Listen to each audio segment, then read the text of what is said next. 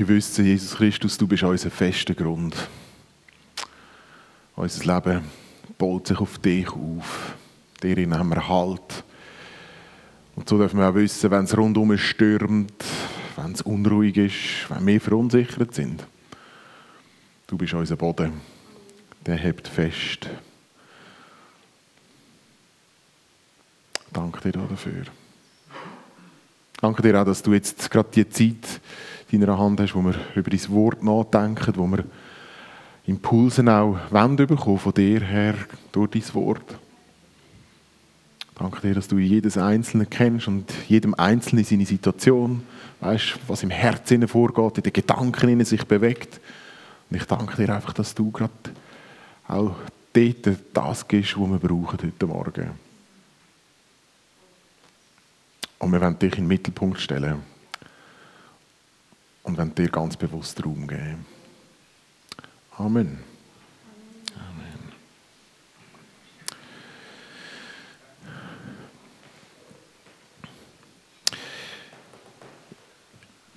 Für mich ist so Mai, Juni immer eine spezielle Zeit, weil dort ähm, freue ich mich mehr meinem Hobby. Und mein Hobby ist Tennis spielen. Ich mache das einfach irgendwie gern. Nicht gut, aber gern. Und es ist so, ich bin in einer Mannschaft drin und spiele einen Interclub. Das heißt, im Mai und im Juni ist dann immer die Meisterschaft. Da spielt man äh, gegen Mannschaften, also wir sind Sechste im Team und dann spielen immer sechs gegeneinander und dann noch drei Doppel. Und so ergibt sich dann ein Resultat am Schluss vom Tag, oder? Und dann nachher gönnt man das Spiel oder dann verliert man. Und je nachdem ist er dann nachher auch klassiert im Ranking.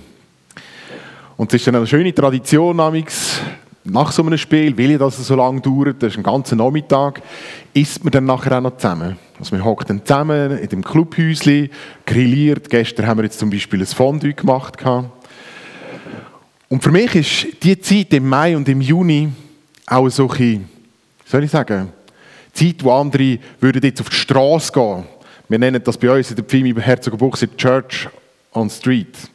Und ich bin nicht so der, der auf die Straße geht, Traktat verteilt, aber dort ist so ein meine, sagen wir mal, Evangelisationszeit. Und gestern ist es so, hat es eine Situation gegeben, äh, wir sind dort zusammengehockt und natürlich haben die Leute auch gefeiert und so. Und ich bin dann so ein rausgegangen mal, ein leiden, weil es ist recht kalt war, wir müssen drinnen sitzen und ich bin dann kurz frische Luft rausgegangen. Und dann bin ich dort gestanden und habe gedacht, ah Jesus, das wäre so cool, wenn sich dort wirklich jeder könnte entscheiden für dich. Das wäre so cool. Aber wisst ihr was? Ich, ich kann mir es nicht vorstellen. Das ist unvorstellbar. Die Kollegen vom Tennis, dass die mal bei uns in der Kille sind.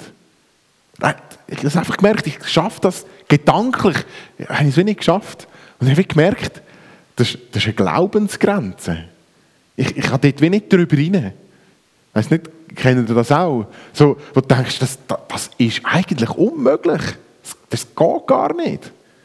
Dass die Leute, die hier am Feiern sind, dann eines Tages bei mir da in der Kirche hocken und eine Predigt von mir lassen, das kann man nicht vorstellen. Ich ganz ehrlich müssen sagen, es gibt eine andere Situation, wo mir ähnlich gegangen ist, wo ich noch jünger war, frisch im Glauben, ich habe geraucht, und das ist auch so eine Tradition, oder? Man geht raus, eins rauchen. Und ich habe mir in dem Moment nicht vorstellen wie es ist, ohne dass man raucht. Ich wollte eigentlich frei werden, wollte aufhören rauchen, aber ich das nicht vorstellen Heute bin ich frei, ich rauche nicht mehr. Das ist gegangen. Aber in dieser Situation drin, ich konnte das nicht vorstellen. Das geht doch gar nicht. Gott hat in mein Leben eingegriffen und ich durfte frei werden und heute darf ich frei sein vom Rauchen. Mega cool. Also man merkt, Glaubensgrenzen können durchbrochen werden. Sachen, wo man sich irgendwie vorstellt, wo man nicht, oder nein, wo man sich eben nicht vorstellen kann, können sich mit der Hilfe von Gott plötzlich verändern. Und ich möchte mit euch heute über die Thematik reden, Glaubensgrenzen überwinden. Weil eben, jetzt so eine Situation wie im Clubhäuschen, beim Tennis oder beim Rauchen bei mir, Sucht, ähm, sind so mögliche Glaubensgrenzen, die uns, uns erreichen. Es können auch äh, Beziehungen sein, Ehen, wo man sich nicht kann vorstellen kann, dass diese Ehe noch gerettet wird. Oder dass irgendeine Situation sich irgendwie etwas verändert. Das kann man sich nicht vorstellen. Im Moment denkt, nein, das ist unmöglich. Das ist so verfahren. Und ich glaube, dass wir dazu berufen sind, so Glaubensgrenzen zu überwinden. Dass wir nicht müssen, so bleiben, wie wir sind. Sondern ich glaube ganz fest, dass Gott uns möchte zu Durchbrüchen verhelfen. Dass wir eben Glaubensgrenzen auch können überwinden können.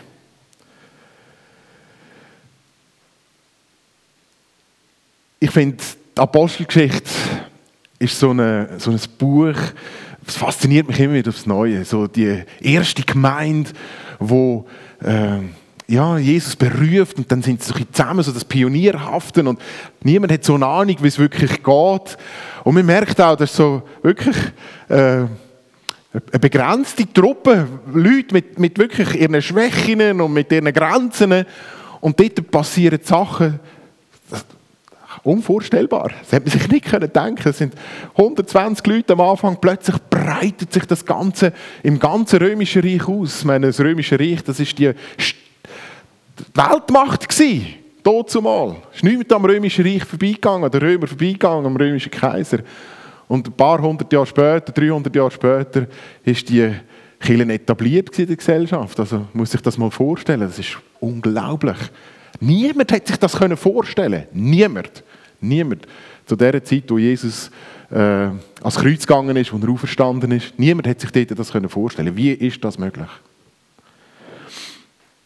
Und ich möchte mit euch darum jetzt so ein innerhalb von dieser Apostelgeschichte ähm, dem nachgehen, möchte so herausfinden, warum ist denn das dort so passiert? Wie, was, was sind so die Schlüsselmomente gewesen, um dass in dieser ersten Kille Glaubensgrenzen durchbrochen worden sind? Und ich glaube, dass wir dürfen wir ermutigt werden, auch heute Morgen, und dass vielleicht auch gerade durch die Ermutigungen, durch die Schlüsselmomente, die wir hier in der Apostelgeschichte sehen, vielleicht auch unsere Glaubensgrenzen können durchbrochen werden.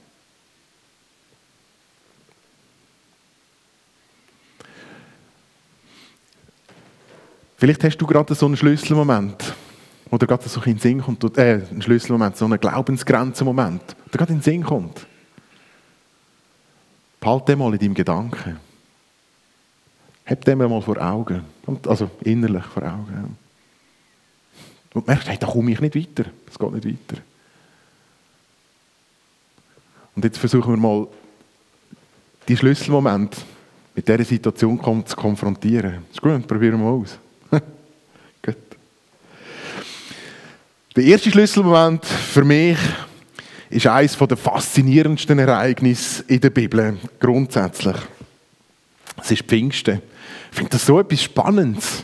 Ähm, bevor Jesus auffahrt, sammelt er einmal seine Jünger und erinnert sie daran, hey, wartet, bis der Heilige Geist auf, auf euch kommt, bis ihr die Ausrüstung bekommt, Apostelgeschichte 1, Vers 8, und dann nachher fahrt ihr ja auf, das ist ja das ganz spezielles Erlebnis, also, die Leute stehen dort und ah, was passiert jetzt da, leicht überfordert vermutlich, und danach gehen sie aber zurück nach Jerusalem und fangen an zu warten.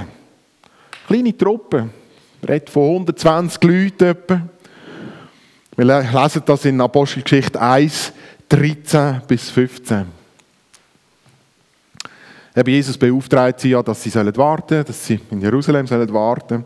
Und als sie in die Stadt kamen, gingen sie in das Obergemach, wo sie sich aufzuhalten pflegten. Petrus, Johannes, Jakobus und Andreas, Philippus und Thomas, Bartholomäus, Matthäus, Jakobus, der Sohn des Alphaeus, Simon der Eiferer und Judas, der Sohn des Jakobus. Dort hielten sie alle einmütig fest am Gebet, zusammen mit den Frauen, mit Maria, der Mutter Jesu und mit seinen Geschwistern. Und in diesen Tagen stand Petrus im Kreis der Brüder auf. Es waren etwa 120 Personen versammelt und so weiter. Der Petrus, er stößt da so ein die Nachfolge jetzt auch vom Judas, will da so ein Ordnung reinbringen, organisiert, es hat ja so ein den Auftrag bekommen von Jesus. Und äh, ich kann sagen, jetzt in dem Moment bin ich überzeugt, hat niemand daran gedacht, dass irgendein explosionsartiger Wachstum stattfindet von dieser Truppe. Niemand. Die haben geschaut, dass sie, dass sie sich büscheln, dass sie parat sind irgendwie. Und dann passiert Apostelgeschichte 2,4, lesen wir. Und sie wurden alle erfüllt vom Heiligen Geist und begannen in fremden Sprachen zu reden, wie der Geist es ihnen eingab. Und da merkt man jetzt, oh, jetzt, jetzt passiert etwas. Jetzt verändert sich etwas. Jetzt kommt etwas in Bewegung. Die Grenzen werden plötzlich, oh, was, was kommt da? Ja. Und dann fängt der Petrus an, öffentlich zu predigen. Der Petrus, der ja, ja, ist ein einfacher Fischer war, er war kein Rhetoriker, er war kein Theologe, er war nicht irgendeiner, der, schon bekannt war, wo man sagt, ja, der ist jetzt begabt, da öffentlich aufzutreten. Der Petrus geht führen und versucht das anhand von der Bibel theologisch zu erklären, was da passiert. Und das ist kein, wenn man das so liest, ist keine brillante Rede. Das ist nicht irgendwie eben ein Paulus, der da theologisch, systematisch, weiß ich was aufbauen Er erklärt einfach, was ist anhand von der Schrift. Und dann am Ende von dem Tag wird vom Lukas, dem Autor von der Apostelgeschichte, ganz trocken festgehalten. Wir lesen das Apostelgeschichte 42. Die nun sein Wort annahmen, ließen sich taufen und an jenem Tag wurden ungefähr 3000 Menschen der Gemeinde zugeführt. Einfach so kurz trocken, ja, ja, und da sind 3000 Leute dazugekommen. Ja, das wäre doch da im Barger, oder? Doris da am Predigen und dann nachher, tack, 3000 Leute bekehren sich. Da du, hä? Wow, mega. Hey, und die Gemeinde hat hier doch eine Glaubensgrenze überwunden. Da ist doch etwas passiert. Auf der einen Seite natürlich der Petrus, der vorgeht und das Evangelium verkündet und merkt, wow, da ist etwas passiert, da ist eine Power da. Und dann die Gemeinde, die merkt, wow, da ist jetzt da ist etwas durchbrochen, Glaubensgrenzen durchbrochen. Der Grund, warum das, das so ist, ganz einfach. Oder, ja, vielleicht nicht ganz so einfach, aber doch, es ist der Heilige Geist, der ausgegossen wurde, es war der Unterschied. Gottes Geist, der den Unterschied ausgemacht hat. Und eben der Petrus vom einfachen Fischer, der predigt, ihn autorisiert und er mit einer Art und Weise die Leute das Wort weitergeben, dass sie tief bewegt sind, dass sie berührt worden sind. Die Ausgüssung vom Geist sprengt die Grenzen der ersten Gemeinde von 120 tack, auf 3000. Und wenn ich das so lese und an den gestrigen Abend zurückdenke und merke, wie ich dort dann einfach an meine Grenzen komme, wenn ich mir das überhaupt nicht vorstellen kann, dann frage ich mich manchmal, traue ich Gottes Geist zu, dass er das Unmögliche möglich macht? Und dann frage ich mich, bin ich parat, dem Geist Raum zu geben in meinem Leben drin? Weil es geht ja nicht um mich und um meine Fähigkeiten und dass ich ein toller, cooler Typ bin, sondern es geht darum, dass die Leute berührt werden mit dem Evangelium. Und ich frage mich gerade auch in dieser Situation, wie können wir, wie können wir Pfingsten wieder erleben? Und ich kann euch sagen, ich habe im Moment ganz, ganz eine tiefe Sehnsucht, das dürfen wieder, wieder zu sehen. Dass Glaubensgrenzen überwunden werden. Ich bin gestern draußen gestanden und habe einfach gemerkt, Gott, ich, ich möchte mich mit dem nicht zufrieden geben. Ich, ich wünsche mir, dass die Grenze überwunden ist. Ich wünsche mir, dass Leute, oder die Leute dort im Clubhäuschen, dass die berührt werden, so wie da am Pfingsten. Und dass sie anfangen zu fragen, was, wo Gott, wo bist du? Was müssen wir machen, damit wir mit dem leben, mit Gott leben. Und ich möchte euch das wie auch zusprechen. Dass wir uns gerade die Situation, wo merken, die Glaubensgrenzen, die Glaubensgrenzen, die wir vor dem inneren Auge haben, dass wir dort wie neu Gottes Geist Raum geben. Dass er die Glaubensgrenzen kann sprengen mit seiner neuen Erfüllung.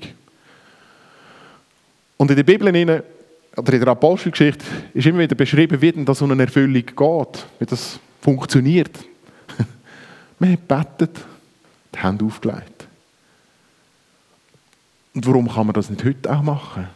Warum können wir das nicht auch heute, gerade jetzt hier im Gottesdienst machen? Dass wir einfach füreinander beten, vielleicht sogar einander die Hände auflegen und sagen, hey, Heiliger Geist, komm du wieder neu in mein Leben hinein. Spreng du meine Glaubensgrenzen. Und da haben wir doch erwartet, dass etwas passiert, oder? Oder? Machen wir es. Okay? Nehmen wir uns doch kurz schnell Zeit. Beten wir füreinander. Ihr müsst nicht austauschen, welche Glaubensgrenzen. Vielleicht ist das ein bisschen seelsorgerlich, aber dass ihr doch dafür betet, Gottes Geist, spreng du dort meine Glaubensgrenzen. Okay? Nehmen wir uns doch Zeit kurz. Einfach das Zweite, das Dritte zusammen.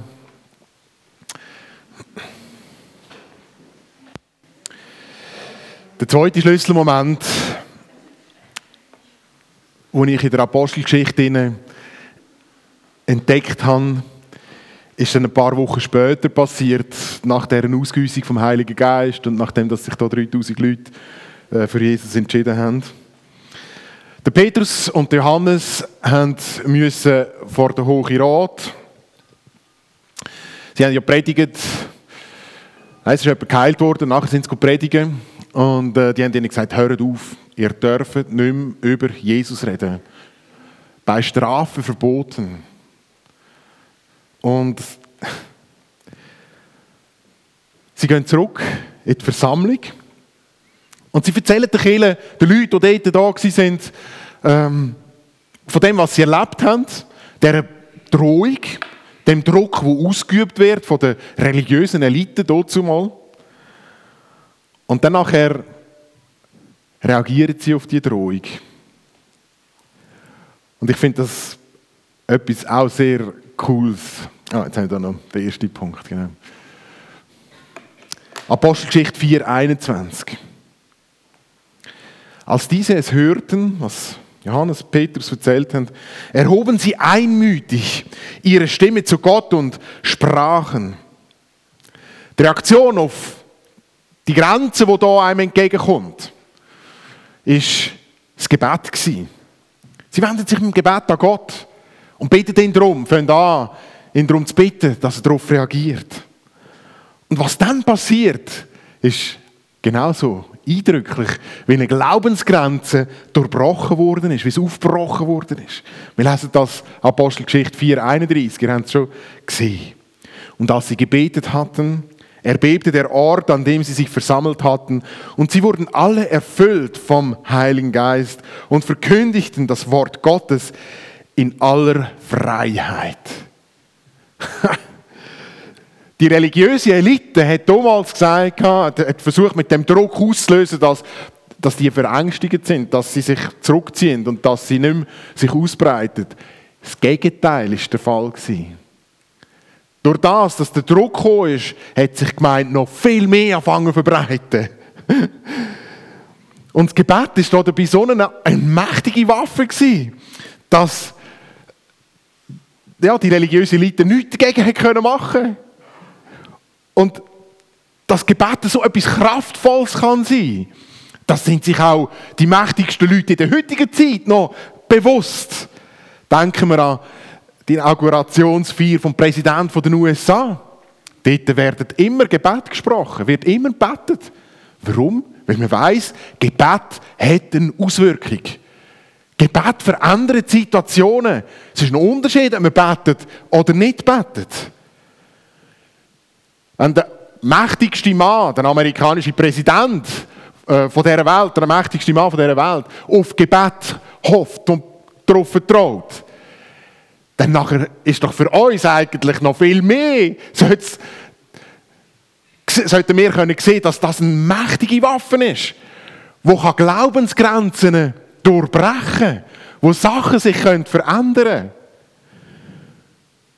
Und natürlich gibt es auch die verschiedensten Formen vom Betten. Es gibt auch das stille Zeitgebet oder das Stoßgebet. Oder? Man ist in einer Situation, oh Herr, bitte hilf mir. Aber ich glaube, die wirksamste und kraftvollste Form von Gebet ist immer noch das gemeinsame Gebet. Dort, wo Leute zusammenstehen und eins werden in dem, was sie bitten. Natürlich, man kann das auch im Lobpreis, durch Lobpreis machen. Man kann das auch in einer Anbetungszeit machen, wie wir das auch heute gemacht haben. Aber ich glaube, dort, wo wir zusammenstehen eins werden im Gebet, uns gemeinsam ausrichten auf etwas, dort werden Glaubensgrenzen durchbrochen. Wenn du Glaubensgrenzen hast in deinem Leben, wo du merkst, hey, ich kann mir nicht vorstellen, dass sich das verändert, lass für dich beten. Mach dich eins mit jemandem aus deiner Gemeinde. Und dann nachher betet er gemeinsam für die Situation und die Verheißung ist, dass die Glaubensgrenze durchbrochen wird. Das, was wir hier sehen in der Apostelgeschichte, ist eine Realität, wo wir genauso auch noch drin leben. Heutzutage. Hey, und wenn wir zusammenstehen und füreinander einstehen, dann nachher können die Glaubensgrenzen durchbrochen werden. Für uns ist manchmal so das Gebet äh, eine gewisse traditionelle Form und es ist natürlich auch ein wichtiger Teil in unserem geistlichen Leben, aber dass es eine tiefe Veränderung gibt, wenn wir in einem Gottesdienst füreinander betet, zum Beispiel. Wenn man führen geht und sagt, ich nehme jetzt den Ministry-Dienst in Anspruch, weil ich habe hier eine Grenze. Dann nachher bin ich überzeugt, werden wir erleben, wie Gottes Geist auch gerade durch das Gebet die Grenzen durchbrechen wird. Und ich glaube, dass es ganz wichtig ist, dass wir als Gemeinde zusammenstehen und einander helfen, die Glaubensgrenzen zu durchbrechen. Und ich merke auch, dass gerade übergemeindlich genauso auch ein wichtiger Teil ist, dass man miteinander zusammensteht. Wir hatten bei uns live on stage im Oberaargau gehabt. Und das ist so stark gewesen, dürfen zu sehen, wie wir als verschiedene Gemeinden mit unterschiedlichen Prägungen zusammengestanden sind. Gesagt haben, wir wollen im Oberaargau unsere Glaubensgrenzen durchbrechen, weil wir können uns fast nicht vorstellen, dass da Leute kommen und sich bekehren. Und wir dürfen erleben, wie sich 140 Leute oder 136 Leute sind es genau, äh, wirklich ihr Leben Jesus anvertraut haben. Und dürfen sehen, wie dort Glaubensgrenzen durchbrochen worden sind. Jemand von uns in der Gemeinde, von, einer Freundin, die mit ihr im, im äh, Kinderhort ist oder ja, irgendwie zusammen da Kinderhütung hatten. Und die Frau hat, hat ihr Leben Jesus anvertraut. Und man steht da und denkt einfach, wow, wie ist das möglich? Warum? Gemeinden sind zusammengestanden. Man hat zusammen gebetet gemeinsam. Und ich möchte darum auch Mut machen, auf der einen Seite, nützt die Angebote, die da sind, Ministriedienst. Lernt mit euch beten. Sind nicht stolz, sondern da ist eine Verheißung drin. Nehmt die wahr. Und dann nachher möchte ich auch Mut machen. Nützt die Gebetsgruppen, die ihr habt, in der Gemeinde. Weil dort passiert, dass Durchbrüche äh, sich ereignen. Wir sehen es hier, Apostelgeschichte 4. Nützt die Möglichkeit, wenn ihr Durchbrüche wollt, wenn ihr Glaubensgrenzen überwinden dann nachher sind das sind die idealen Orte, wo man miteinander zusammenstehen und beten Ein dritter Schlüsselmoment lesen wir in der Apostelgeschichte 8, 3 bis 8.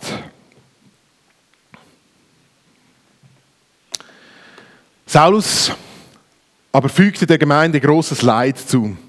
Er drang in ihre Häuser ein, schleppte Männer und Frauen fort und ließ sie ins Gefängnis werfen. Die Vertriebenen nun zogen umher und verkündigten das Evangelium. Philippus ging hinab in die Hauptstadt Samarias und verkündigte den Leuten dort den Christus. Und sie kamen in Scharen und folgten aufmerksam den Ausführungen des Philippus. Und sie stimmten ihm zu, als sie seine Worte hörten und die Zeichen sahen, die er tat. Viele hatten unreine Geister, die laut brüllend ausfuhren. Viele waren verkrüppelt oder gelähmt und wurden geheilt. Und es kehrte große Freude ein in jener Stadt. Der Druck von der religiösen Elite nimmt zu in Jerusalem. Sie werden verfolgt, Es kommt zu einer ersten Hinrichtung, der Stephanus. Einige müssen, müssen flüchten. Gerade die, die so in der Verantwortung drin sind, die, die müssen weg, weil sonst werden sie umgebracht. Und man kann sagen, das war eine schwere Zeit für die Gemeinde. Es wäre nicht so toll, wenn da plötzlich eine Polizei vor der Haustür würde stehen und das Saal leer räumen, ja, da in Bargen. Das wäre schon eine schwierige Situation. Wie gehen wir mit dem um? Ist eine Grenze erreicht? Ist jetzt halt einfach so, oder? Ja, meine politische Macht jetzt da, da haben wir ja keine Chance. Wie können wir da irgendwie etwas dagegen machen? Von wegen. Die Geflüchteten bringen durch das, dass sie von Jerusalem weggehen, im ganzen Land das Evangelium. Das fängt sich an verbreiten an. Eben, die religiösen Leute meinen, sie können das irgendwie unterdrücken. Aber durch das, dass sie verfolgen, brrm, durch die Flucht von eben zum Philippus zum Beispiel, breitet sich das Evangelium in Samaria aus. Und die Gemeinde wächst rasant. Da kommen ständig neue Leute zum Glauben. Passieren Zeichen und Wunder. Und irgendwie, man kann es wie nicht einordnen. Aber die Gemeinde hat da auch wieder eine Glaubensgrenzen überwinden. Ich weiß nicht, wie es euch geht. Ich habe manchmal so ein Mühe, wenn etwas nicht so rund läuft. Wenn man eben so konfrontiert wird mit gewissen Grenzen. Wenn man dann merkt irgendwie, ah, jetzt bin ich da schon wieder dran ah, und warum kommt Gott das da nicht vorwärts? Fangt dann manchmal so auch mehr an zu zweifeln, denkt, ja, was machst du wieder falsch? Warum läuft das denn so nicht? Der Schlüsselmoment in der ersten Kille macht deutlich, hey, so Drucksituationen, das ist normal. Jeder Christ, der im Glauben unterwegs ist, der erlebt das. Daily Business. Das gehört irgendwie wieder zu. Aber weißt du was? Trotz diesen Drucksituationen wächst Lieb Christi. Trotz gröbstem Eingrenzen, trotz grössten Herausforderungen, wächst Lieb Christi. Ich finde es schon interessant, wie gerade auch Erweckungen äh, im Nahen Osten von Erweckung getreten ist. Wir haben gerade gestern gehört äh, an der äh, Delegiertenversammlung von der SPM, dass in Iran die Untergrundkille rasant wächst. Unter dem Druck. Und ich habe angefangen zu fragen, könnte es echt sein, dass wir unsere Schwierigkeiten wie falsch beurteilen, falsch sehen? Könnte es echt sein, dass gerade diese Schwierigkeiten eine riesige Chance ist, um dass wir unsere Glaubensgrenzen durchbrechen können. Dass wir vielleicht die Schwierigkeiten als etwas sehen können, wo man sagt, hey, da hat Gott die Möglichkeit, seine Größe zu zeigen. Die Glaubensgrenze, die ich hier habe, ist eine super Chance, dass Gott groß gemacht wird. Und dass man vielleicht weniger darauf sagt, ja, da komme ich nicht weiter und wie geht es und ah, wo immer bin ich und es passiert sowieso immer mehr und Nein, sondern dass man können sagen, hey, wow, danke Gott für die Situation, wo ich da drinnen bin. Und du siehst, ich komme nicht weiter und du siehst, irgendwo neu, es stresst mich. Aber ich bin überzeugt, dass du das brauchst, um meine Glaubensgrenzen zu unterbrechen. Hey, das wäre doch eine Variante, mal einen ganz anderen Anfahrtsweg mit schwierigen Situationen im Alltag umzugehen, oder? Und ich bin überzeugt, wenn wir da wirklich ein Beispiel folgen von dieser ersten Gemeinde, dann werden wir erleben, wie Grenzen durchbrochen werden. Für mich ist das eine mega gute Ermutigung. Auch wenn mal Sand im Getriebe ist in unserem Leben, in der Gemeinde. Hey, es ist eine Chance, dass Gott sich kann offenbaren, zeigen, dass er größer ist und dass er mehr kann, als dass wir uns überhaupt vorstellen können. Wenn es unmöglich erscheint, hey, so eine Chance, dass Gott kann zeigen kann, ihm ist nichts unmöglich. Nichts.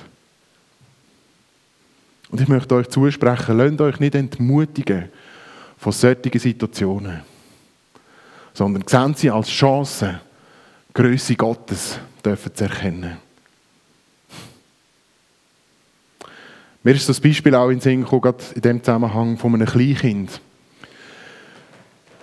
Ich habe ein Gottenkind, das ist jetzt einjährig und das ist so ein dran Laufen lernen oder ja, kommt jetzt langsam, wird immer sicherer. Aber damit es ja lernt laufen, muss es immer wieder umkehren. Es muss ja umkehren. Ist ja logisch, weil es ist am Anfang noch nicht sicher und nur, nur durch das lernt sie dann nachher, wie wirklich die Stabilität, die Sicherheit da ist.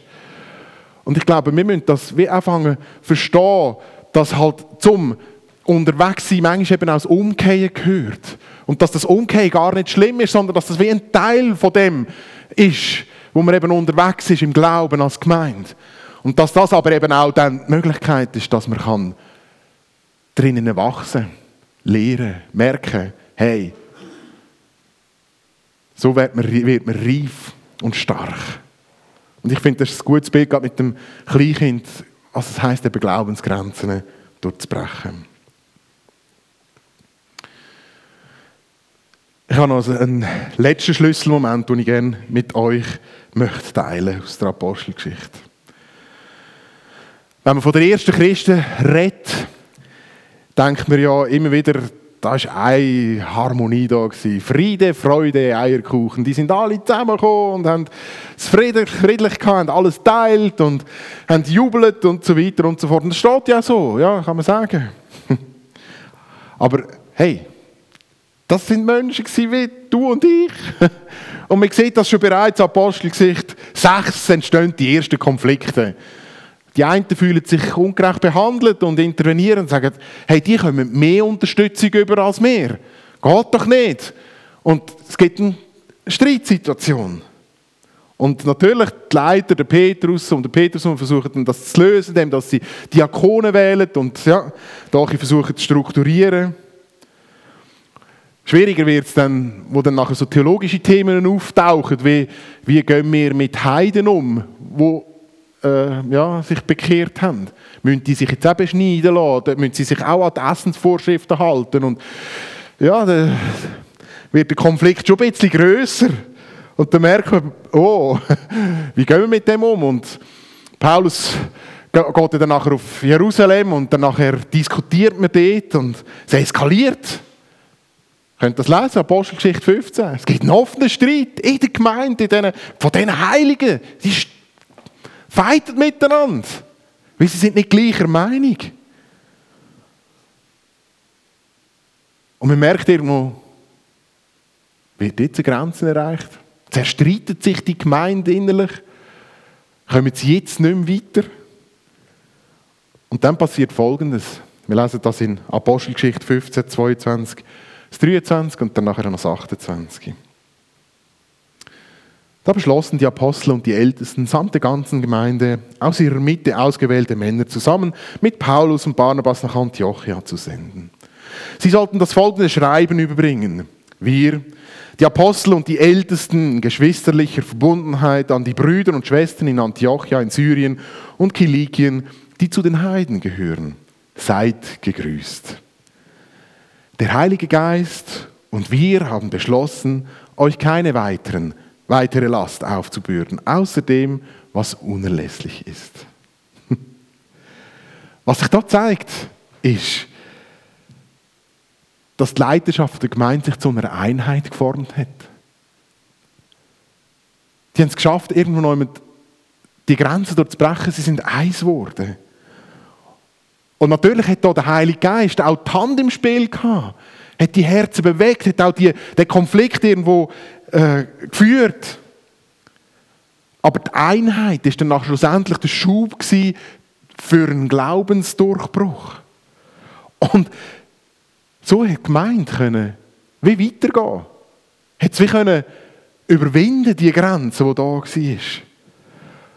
Und ich bin überzeugt, dass das heute genauso das Gleiche ist wie dort zumal. Auch heute ist Einheit ganz eine wichtige, wichtige Grundlage, wenn wir unsere Glaubensgrenzen überwinden wo wir bereit sind, gemeinsam, miteinander Entscheidungen zu tragen. Ich glaube, dort kann man Glaubensgrenzen durchbrechen. Dort bleiben wir nicht stehen, beschäftigen wir nicht mit uns. Sondern dort wird man durchbrochen, äh, kann man also Sachen, Grenzen überwinden. Und ich weiß, wir sind in einer individualisierten Gesellschaft. Wir werden darauf hin trainiert, dass man sich wichtig nimmt.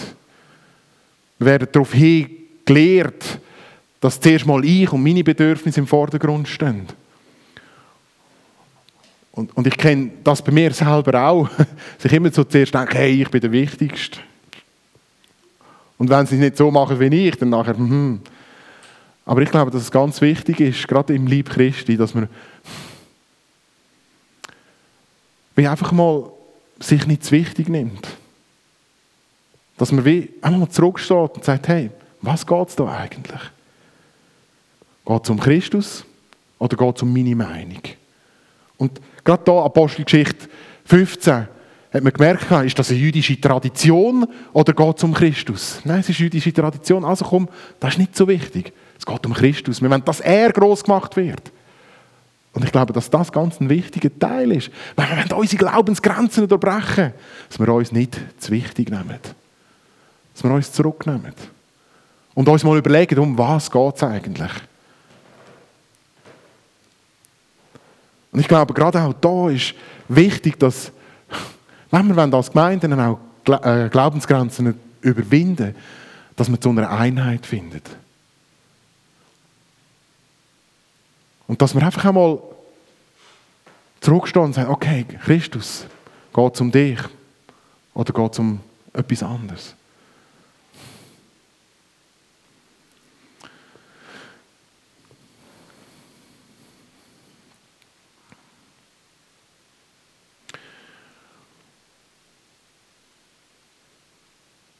Ich wünsche mir Durchbrüche, sehne mich danach.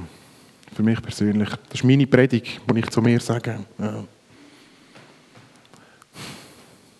Ich wünsche mir, dass wir wieder neu in dieser Fülle vom Heiligen Geist sind. Das, was wir gebetet haben. Ich habe für mich ganz bewusst neu entschieden, ich möchte mehr Zeit im Gebet verbringen. Ich möchte wirklich, wirklich auch Gott bestürmen. Und ich möchte auch mich investieren ins Gebet, ins gemeinsame Gebet. Ähm, ich habe die Predigt vor ein paar vor einem Monat bei uns in der Kirche gehalten. Und ich habe seitdem einfach wirklich auch den Schritt ganz bewusst gemacht. Und es sind bei mir nicht, noch nicht die grossen Grenzen durchbrochen worden. Aber ich habe eine neue Art gefunden, damit umzugehen. Und ich habe gerade auch im, die Perspektiven auf Schwierigkeiten, die auch wir herausgefordert sind als Gemeinde in Herzogenbuchsee, habe ich gemerkt, hey, wow, das sind Möglichkeiten, Gott können, die Größe von Gott können zu sehen. Und ich habe gemerkt, dass gerade auch wenn es um die Einheit der Gemeinde, ums Miteinander geht, sich vielleicht mich dort nicht allzu wichtig nehmen. ich weiß nicht, wie es euch geht. Ich, ich würde euch gerne einladen, auch die Prozesse. Weil ich weiß, ihr sehnet euch auch nach mehr von Gott. Sehnet euch auch da können unterwegs sein. Hey, und investieren wir doch ins Gebet. Lassen wir für uns beten. Nehmen wir doch die Zeit. Oder ja, sehen wir doch das, was uns herausfordert, auch als Chance. Und ja, nehmen wir uns doch nicht so wichtig, sondern schauen, dass Christus ins Zentrum steht. Prüfen wir doch das, wo wir es finden. Hey, das müsste sich verändern. Und schauen, ist es wirklich so wichtig oder was ist Dienst Christus? Ich möchte beten.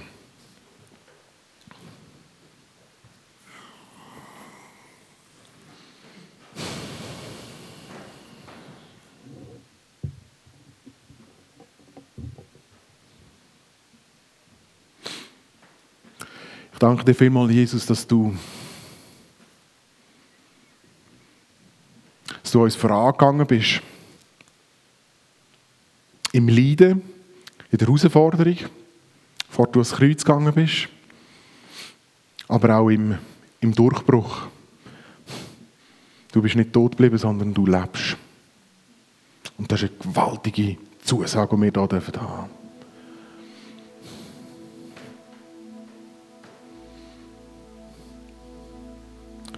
Jesus, du siehst, wo wir unsere Glaubensgrenzen haben. Du siehst, wo wir uns nicht vorstellen können, dass sich irgendetwas verändern kann.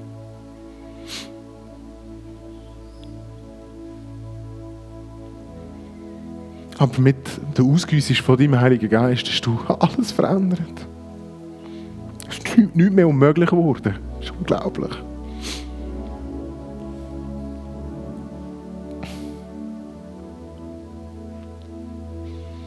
Und das wollen wir doch einfach auch erwarten für unsere Situation. Jesus, dass du kommst und unsere Glaubensgrenzen durchbrichst.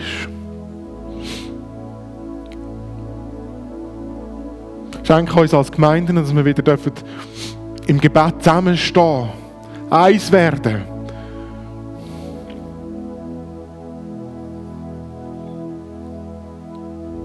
Schenke uns eine neue Sicht auch auf unsere Herausforderungen, wo wir drinnen stehen.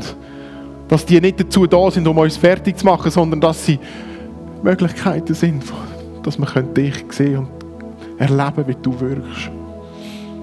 Und ich bitte dich für Einheit. Einheit für uns als Christen hier in der Schweiz. Einheit in der SPM. Und ich bitte dich für Einheit hier in der Gemeinde. Ich bitte dich, dass du kommst und Herzen zusammenführst wieder neu. Vielleicht scheint es unmöglich, aber bei dir ist es möglich. Ich bitte dich darum, dass du wirkst du mit deinem Geist kommst und die Grenzen sprengst, jetzt gerade in dem Moment, berühr du unsere Herzen. Überwind du. Danke dir jetzt, dass du wirkst. Und wir wollen wirklich jetzt erst recht sagen. Jetzt erst recht. In all dem, was wir konfrontiert sind, jetzt erst recht gehen wir vorwärts. Jetzt erst recht. Heiliger Geist, geben wir dir Raum zum Wirken. Jetzt erst recht. Halleluja.